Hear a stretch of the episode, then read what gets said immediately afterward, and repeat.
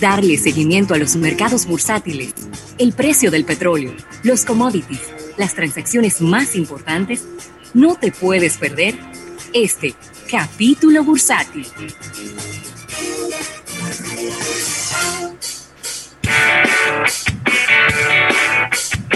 Bueno, Rafael, agradeciendo al Banco Popular, Banco Popular a tu lado siempre, por este capítulo bursátil eh, del día de hoy.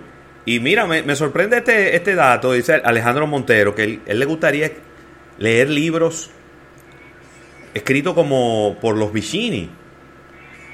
A mí me gustaría leer un libro escrito por los Vicini, pero por los fundadores. Claro. Porque quizás la generación que está ahora al frente de la familia Vicini, pues eh, han heredado una fortuna inmensa, ¿no? Sí, enorme. Pero ellos no, ellos no crearon un patrimonio. Yo creo que lo que necesitaríamos, en el caso nuestro, no incluyo a Rafael, pero en el caso nuestro, de Alejandro Montero y mío, es aprender a cómo crear un patrimonio. Eh, y ese, ese no es el caso de, de la familia Vicini, ese no sería el caso tampoco quizá eh, pudiéramos hablar de, personas que han tenido empresas exitosas en los últimos 10 años. Eso pudiera aportarnos y ayudarnos, porque de repente, y no por restarle mérito, don José Luis Corripio Estrada pudiera escribir un libro de cómo él creó su fortuna, pero eso fue hace 50 años. A lo mejor lo que, los, los, las bases que él utilizó para crear una fortuna hace 50 años no funcionan hoy día.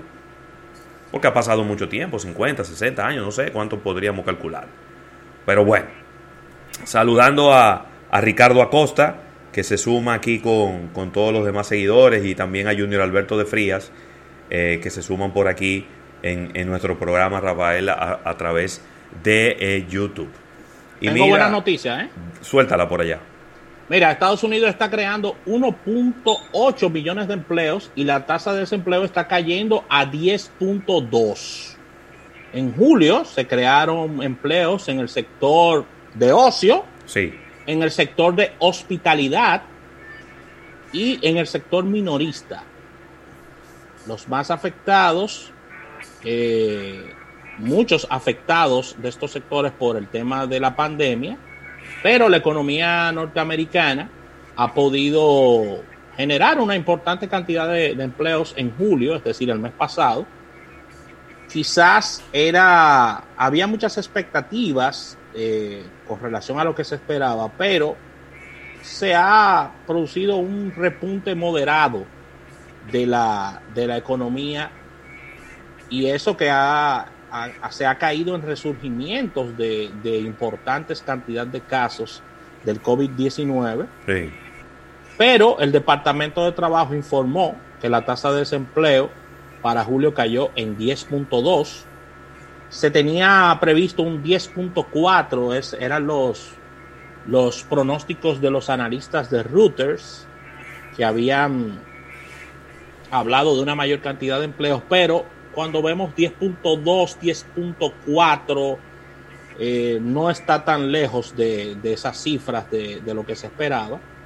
Y eso son muy buenas noticias, Ravelo, porque las, nóminas, las nóminas agrícolas crecieron. Bien. Importante. A 1.7 millones de puestos el mes pasado. Eh, en junio se produjo un récord de 4.7 millones y los datos dados por los economistas hablan que a medida que se vaya abriendo la, economía, se irá recuperando, pero, pero si hay rebrotes no se puede abrir de manera, diríamos que de manera tan rápida, ¿no? Eh, todo esto tiene el picante de, que estamos en un proceso electoral muy complejo en Estados Unidos, donde ya hablábamos la semana pasada de estas eh, de estas secciones de, comité de, estas fiestas que realizaban los demócratas y los republicanos en sus convenciones, las cuales serán totalmente diferentes a lo que estábamos acostumbrados, ¿no? Mm. Eh, el tema de los globos, el tema de los abrazos, todo eso está prohibido. Inclusive hay una de ellas que Biden no va a estar asistiendo. todo va a ser como vía Zoom, vía, vía, remota. Eso es lo que le han recomendado todos los, todos los especialistas médicos, papá. ¿Te imaginas? Un candidato presidencial eh, que normalmente siempre están ya pasando los 65 años de edad, porque Trump tiene 70 y tanto y Joe Biden también. Sí. Eh, no se puede estar dando el lujo de que le dé coronavirus, papá. Eso no, es eso no es una buena idea, ¿eh? Eso no es una buena idea. Así mismo, señor. Mira, yo tengo por aquí, Rafael, y voy a compartir contigo en este momento, vámonos un, par de minutos, eh, el listado de cuáles son las acciones de, de es decir, las acciones de los mercados bursátiles de los Estados Unidos que mayor cambio han tenido, positivo y negativo. Atención, ¿eh? Que después quizá pudiéramos refrescar este listado con nuestro compañero Eriden Estrella. Pero hoy se cumplen 150 días del inicio de la pandemia en los Estados Unidos. Y Market Watch está haciendo este ranking de cuáles son a las que mejor le ha ido y a las que peor le ha ido. Empieza por hacer un listado de sectores, por ejemplo, del Standard Poor's 500, y el sector de la tecnología de la información es al que el mejor le ha ido, Rafael. Tecnología de la información. 30.2% desde el 10 de marzo al 7 de agosto. Ha crecido. Eh, hay un sector que se llama Consumer Discretion, Discretionary, que es, eh, me imagino que tiene que ver con productos de consumo masivo que los consumidores pueden comprar, que no son productos de necesidad básica. 30.0% de crecimiento. Y hay otro sector que se llama Materials, 22.8%.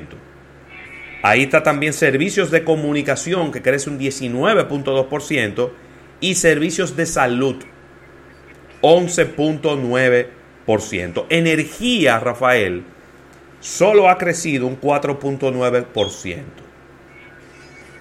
Servicios financieros solo ha crecido 3.2%.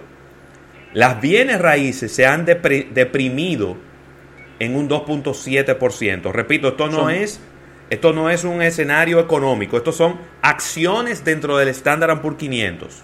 ¿Verdad?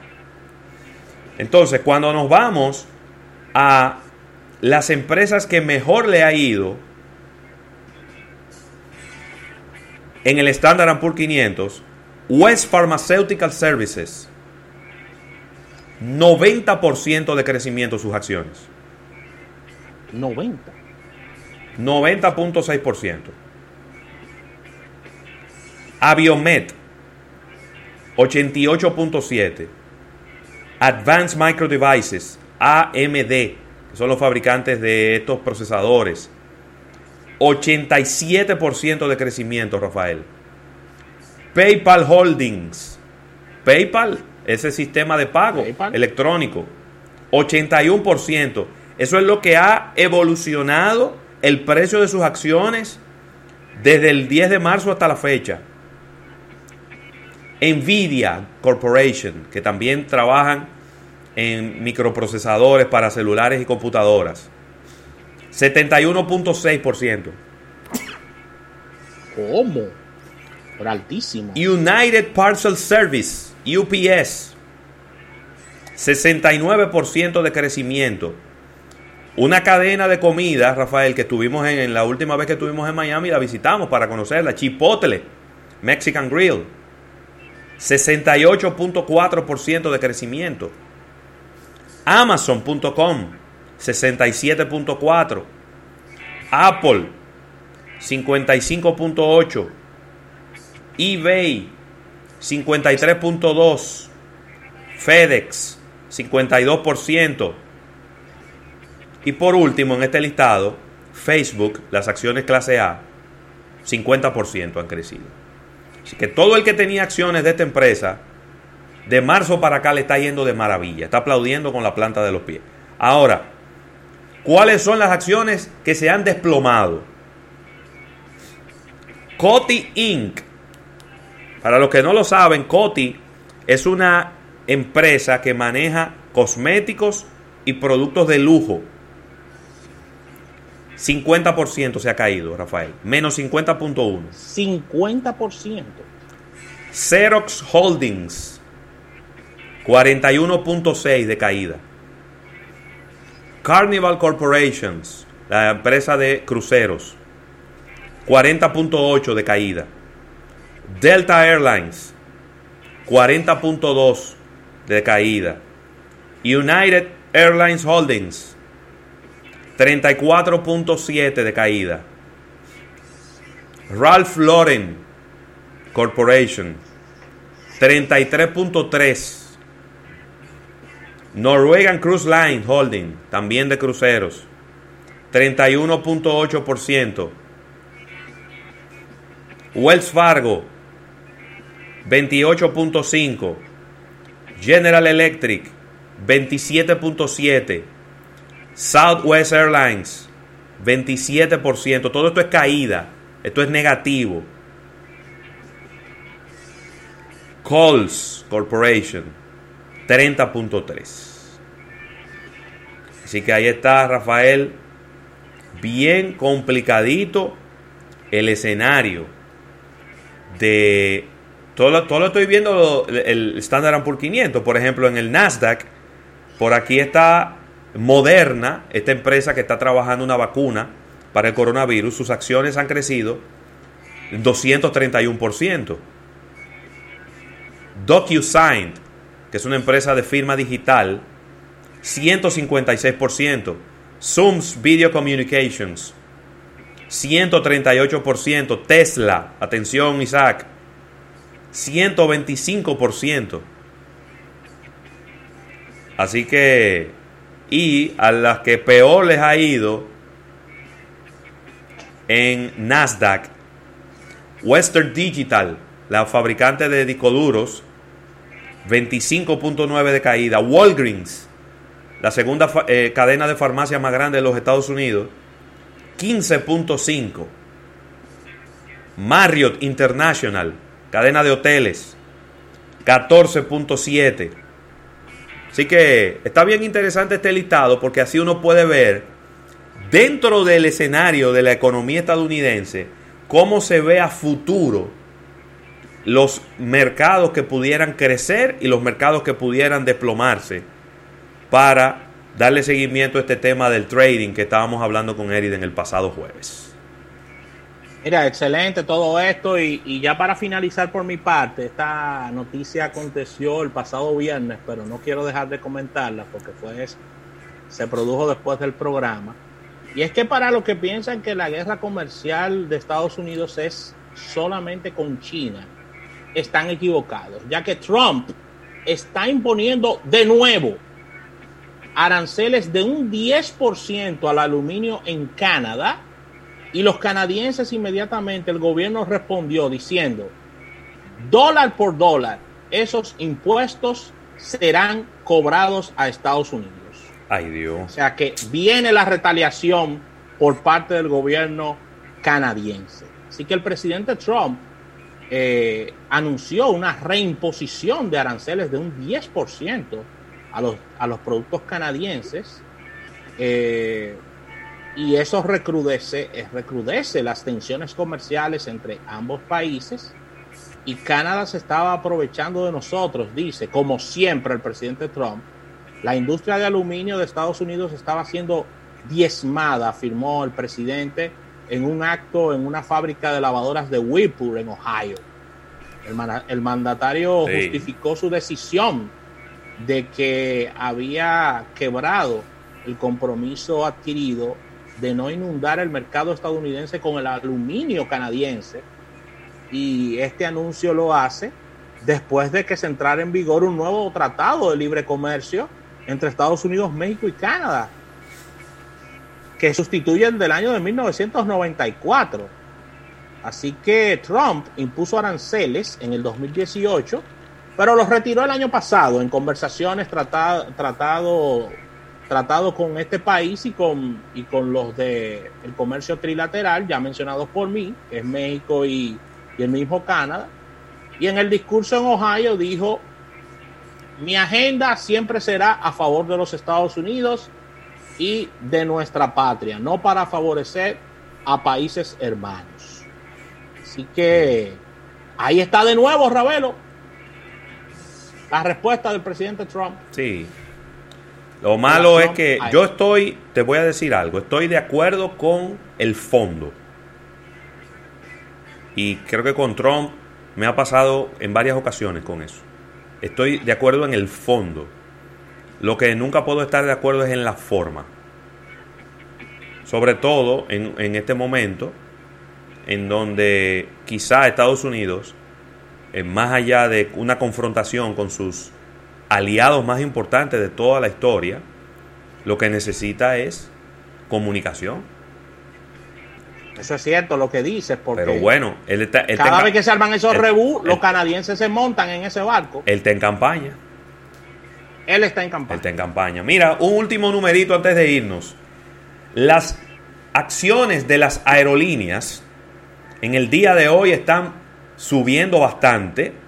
Qué bueno. Después que la TSA o la TSA, la Transportation Safety Association, que es la que controla el tráfico aéreo de los Estados Unidos, anunció que más de 800 mil personas transitaron por los aeropuertos de los Estados Unidos solo el domingo.